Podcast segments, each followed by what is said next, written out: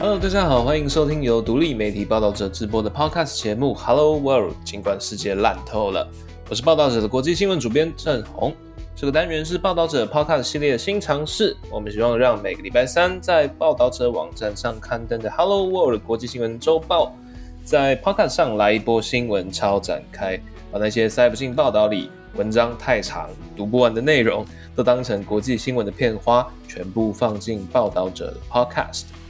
在新的节目里，我也期待能与大家一起提问、思考那些世界上正在发生的关键新闻。好，今年的九月，世界迎来两场重大而且非常受国际舆论关注的国葬典礼。这分别是九月十九日英国女王伊丽莎白二世的英国国葬，以及一个多星期之后九月二十七日日本前总理大臣安倍晋三的日本国葬。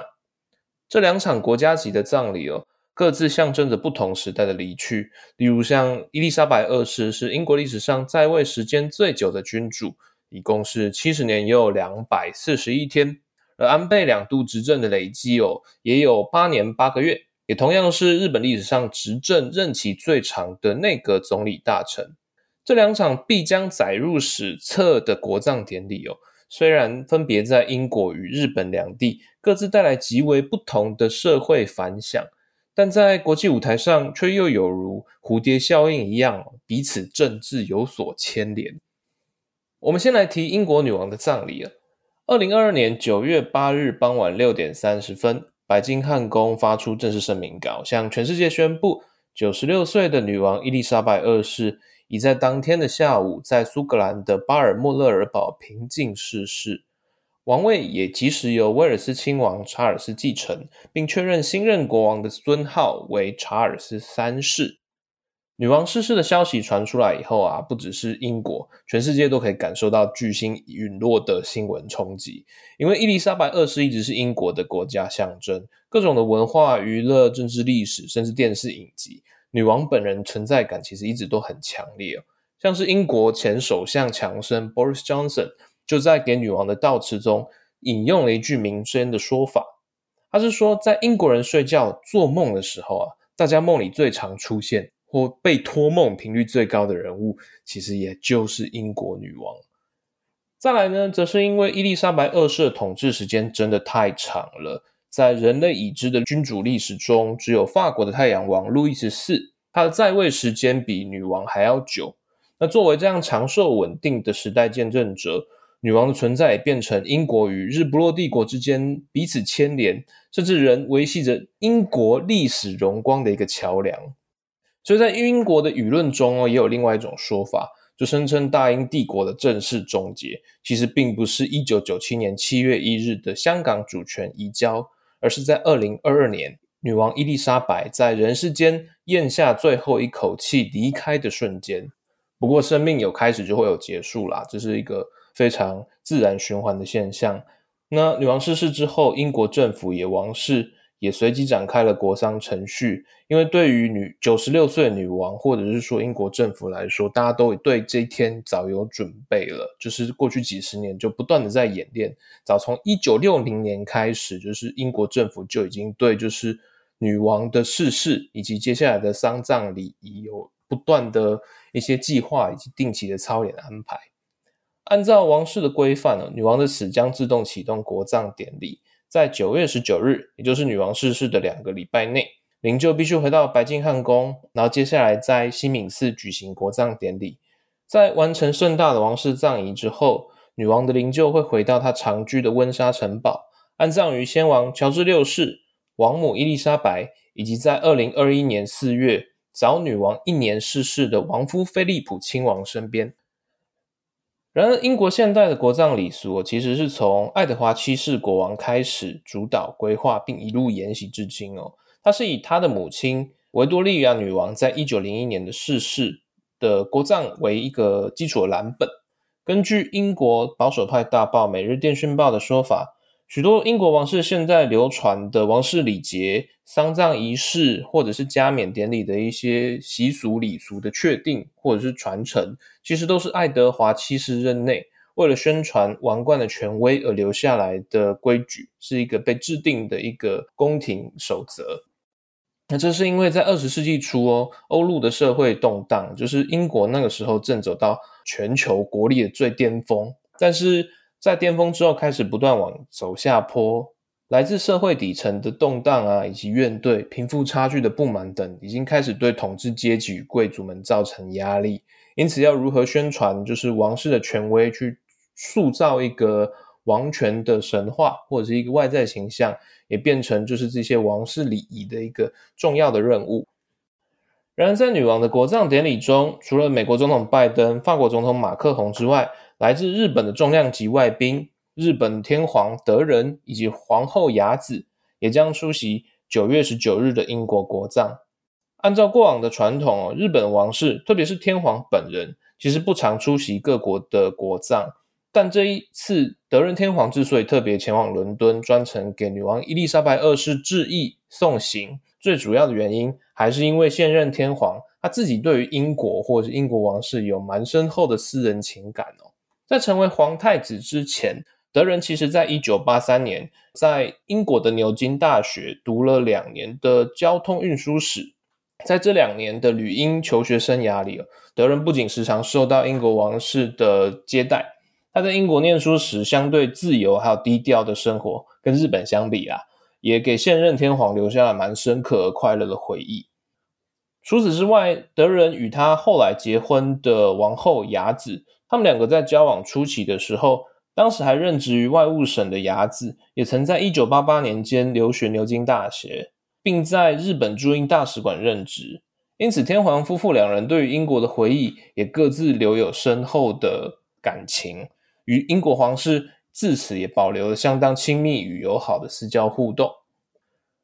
德仁天皇亲自飞往英国参加女王国葬的行程，其实在日本舆论中引发了蛮多的讨论哦，因为在同一个月里。日本政府也将为七月遇刺身亡的日本前首相安倍晋三，在九月二十七日，也就是女王国葬的八天之后，举行日本的国葬典礼。但德仁天皇并不会亲自出席安倍的国葬，甚至这场国葬的安排，后来竟然引爆成就是日本社会反弹，并且严厉质疑内阁的政治危机。长期对台湾相当友好的日本前首相安倍晋三，是在二零二二年七月八日于奈良街头的选举宣传活动中遇刺身亡，终年六十七岁。安倍的死震惊全球。那现任首相岸田文雄更在一周之后宣布要为安倍举办国葬。岸田文雄首相当时认为，哦，安倍是日本宪政史上总共任期最久的那个总理大臣，八年八个月，很真的很久。那任内也除了积极投入三一东日本大地震的赈灾灾后复兴，也推进了日本与美国的战略同盟，在国际社会上也大举拓展日本的外交与政治能见度以及影响力。所以在政坛或国家历史定位上，安倍确实值得一场国葬典礼来去追悼他的一些政治遗产，或者是对国家奉献的一些功绩。只不过根据朝日新闻在八月底公布的日本民调。岸田内阁支持率已经掉到了百分之四十一，这不仅是他担任首相以来的新低点，更是第一次国民反感率多于支持率的一个民怨交叉。不过四十一 percent 的支持率其实相对来讲还是蛮高的，只是他在短时间内的骤降，在日本的舆论或者是政坛的讨论里面，对岸田造成了蛮大的压力哦。那其中日本国民对于岸田内阁最主要质疑点就是。指控岸田一意孤行要为安倍举行国葬的种种争议。那讲到日本国葬的现代起源呢，它的由来可能比英国还来的要早，甚至更具体一点。因为除了针对天皇与王室重要成员的传统丧仪之外，现代日本的国葬政治其实是源于明治维新之后的暗杀政治。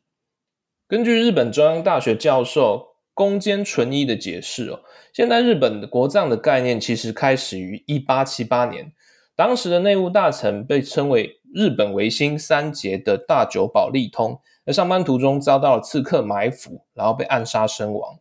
当时的日本其实还非常动荡哦，因为在大久保利通遇刺一年之前，日本政府才发兵镇压了在萨摩藩，也就是现在九州一带，由也是日本的呃维新英雄。西乡隆盛所发动的西南战争。大久保利通后来的遇刺、刺客行凶的动机，也是因为这场战争而起。于是哦，当时的明治天皇不仅屡屡派出使者吊唁，更下令调拨公款厚葬大久保利通。透过这种礼遇盛大葬礼的方式，明治天皇很明确的向日本全国正式表态：违背政府就是与天皇的意志作对。其实，在明治维新之前，日本传统的贵族。包括天皇啊，或者是当权权力者的丧仪，其实相对的比较封闭哦，甚至会有一点故作神秘。许多仪式都保留或仅限于权贵参加，不太会对公众开放。那以此作为权力人士与庶民的权威壁垒。但在大久保利通事件之后，由于天皇特别准许有功人士的国葬，开始有意识的成为灌输日本民族认同感的一种载具。国葬自此成为统一民族性的文化工具。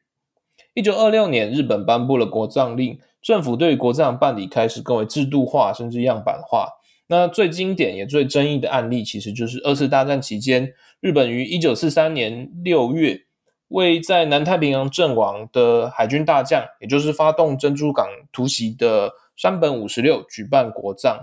当时主持典礼的东条英机就以山本五十六战死的故事。号召国民要光荣的继承山本精神，要跟就是英美联军作战到底。只不过日本最后还是战败了，在一九四五年无条件投降。而由战后驻日盟军总司令部所主导的日本和平宪法，以及就是接下来战后体制，就删除了由天皇授予的国葬令条文。从此之后，就除了天皇死后的大丧之礼是有皇室法规定。实质上具备国葬地位之外，日本就没有任何法律有规定或定义什么算是国葬。唯一的特例可能就是一九六七年，日本的呃时任总理大臣佐藤荣作特别同意为定义日本战后政治制度的日本前首相吉田茂办理国葬。一九六七年的吉田茂国葬哦，后来也成为就是现在。二零二二年，日本政府为安倍晋三举办国葬的一个潜力蓝本，但实际上就算是政治影响力非常大，那基本上定义了整个日本战后生态的吉田茂，当年为他举办的国葬这个决定，其实也引发了很大的朝野与社会争议，还有反弹。因此，在吉田茂逝世以后，在他逝世之后的所有日本总理大臣，后来都没有人敢替他们举办国葬这个等级。比较通用或者是比较妥协的方式是改用自民党与商家内阁共同承担费用的合同葬。那日本国葬和所谓的合同葬的差别，其实只是丧礼费用的支出分配的不一样。以国葬的话，就是政府吸收全额费用；合同账的话，则是由参与各方分摊，像是商家以及自民党高层，或者是说就是各级政府等等，政府一样可以出钱。只不过以本次安倍的国葬安排为例，虽然岸田政府强调，呃，政府只会拨用两亿五千万日币的紧急预备金来承担安倍国葬的支出，包括就是主办场地、日本武道馆的租借费用，以及就是现场的一些布置等。但包括像是外宾的维安、自卫队的葬仪队的运输，以及国葬准备期间在主场地周边还有东京都的一些警察人士维安支出的费用。安倍国葬的最基本花费预计至少将高达十六亿六千万日元，换算成新台币大概是三亿六千万元左右。那花三亿六千万元来为安倍举行国葬这件事情，在日本国内就有蛮多的反对意见在批评了。比如说，安倍在日本国内的政治评价其实有功有过，虽然他遇刺身亡，就是基本上民意都感觉非常遗憾，但是否足以？成为就是为其举办国葬的理由，社会舆论上好像都会有一些质疑，并不乏争议啦。再加上整起国葬的法源依据、决策过程，基本上仅由岸田文雄首相以及自民党高层他们彼此之间一小撮人密室决定，国民的舆论系才会觉得说，好像这么重大的事情，国葬等级的这个安排都没有公开的讨论，所以才会感到不满，然后越演越烈。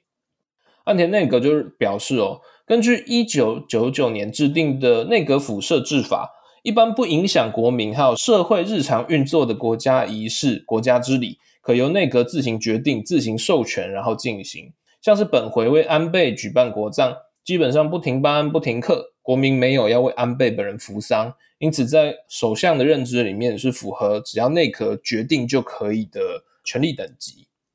但反对意见却认为啦。岸田要为安倍举行国葬，丧仪费用由国家全额出钱，还要用到本来预备要给重大灾害与紧急事件使用的紧急预备金。在没有固定法源依据的状态之下，内阁应该也要提交一份报告给国会讨论表决，而不是由首相以及就是内阁少部分人直接火速决定。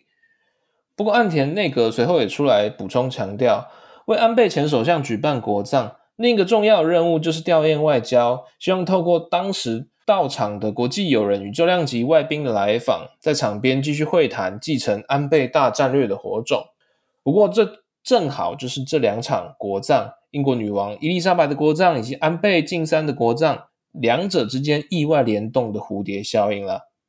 岸田内阁在选择安倍国葬的时间点哦，原本逻辑是希望把这个筹备时间拉长，好安顿党内政治。那一方面也可以有足够时间来邀请并安置外宾的维安等级哦。但在一九六七年吉田茂的国葬里哦，吉田茂逝世到完成国葬中间其实一共才十一天。安倍这一次的国葬从逝世到国葬正式要举行，中间其实超过两个半月。于是时间越拖越长，日本民间与政坛的余力也就越来越大。国际重量级外宾一方面也看得见日本国内对于国葬议题的政治反对。那看到他们其实社会啊，或者新闻舆论对于这件事情的呃反弹层级越来越高，那外宾的与会也会有有所顾忌。二来也是因为安倍九月二十七日的国葬日期刚好在一年一度在纽约举办的联合国大会议程，其实有点日期对冲，所以像是美国总统拜登之前就表示，他为了要去参加联合国大会，所以不克出席，改由副总统贺锦丽代表赴日吊唁。结果，女王伊丽莎白二世在九月的突然逝世哦，又大幅加剧了岸田内阁的国葬尴尬。这两者之间看起来没有什么直接的关联，但除了日本社会与媒体舆论不断借着英国新闻来加码质疑日本的国葬安排哦，原本不克出席安倍国葬的各国元首、各国领袖，像是拜登啊、法国总统马克宏，甚至德仁天皇本人。都一口答应要出席女王的国葬，一来一往之间，也让日本这方的国葬来宾等级哦，更显得有一点尴尬。像是现任的日本外务省国际情报局局长孙奇想，就在媒体上分享认为，虽然女王与安倍的国葬形式不相同，基本上就是等级也不太能比较，但两场。都是国葬，而两场国葬的时间又太过接近，吊唁外宾的阵容差异就很难不被国际社会拿来比较，那个层级的那种隔差感也会越来越明显，这会让本来就已经备受舆论质疑的日本政府更为尴尬。那其实也大幅降低岸田内阁本来主打这个吊唁外交的可行性与影响力。不过要附带解释的是哦。德仁天皇并不是刻意不参加安倍的国葬，而是在吉田茂的国葬中，王室那个时候也是以皇太子为使者代表出席，因此就层级上来，日本皇室其实也只是配合内阁的决定，并没有什么政治性的表态或者是尴尬的立场。英国女王与安倍前首相的两场国葬，在国际上都有很高的能见度，对于台湾人而言，也同样有不同的历史见证意义。但同样的丧礼，一样是最后的送行。关于哀悼的政治故事，却也总能产生超乎想象的连锁反应。以上就是本集的节目内容。这是报道者 Podcast 尝试的新单元 Hello World。尽管世界烂透了，如果大家对于本集内容有什么想法、建议或希望志宏调整的地方，也欢迎透过社群的私讯或是 Apple Podcast 五星留言功能来告诉我们哦。如果想要阅读更多的新闻内容，也欢迎来报道者网站。我们每个礼拜三都会推出 Hello World 国际周报，用最深入的角度来讨论过去一个星期我们觉得最重要、最有意思也最有意义的国际新闻话题。报道者是一个不收广告、没有付费墙的非盈利媒体。如果你心有余力，喜欢我们的节目，然后对于我们做的事情有认同感、你支持的话，也可以透过定期定额单笔捐款的方式来支持我们。我们下次见，拜拜。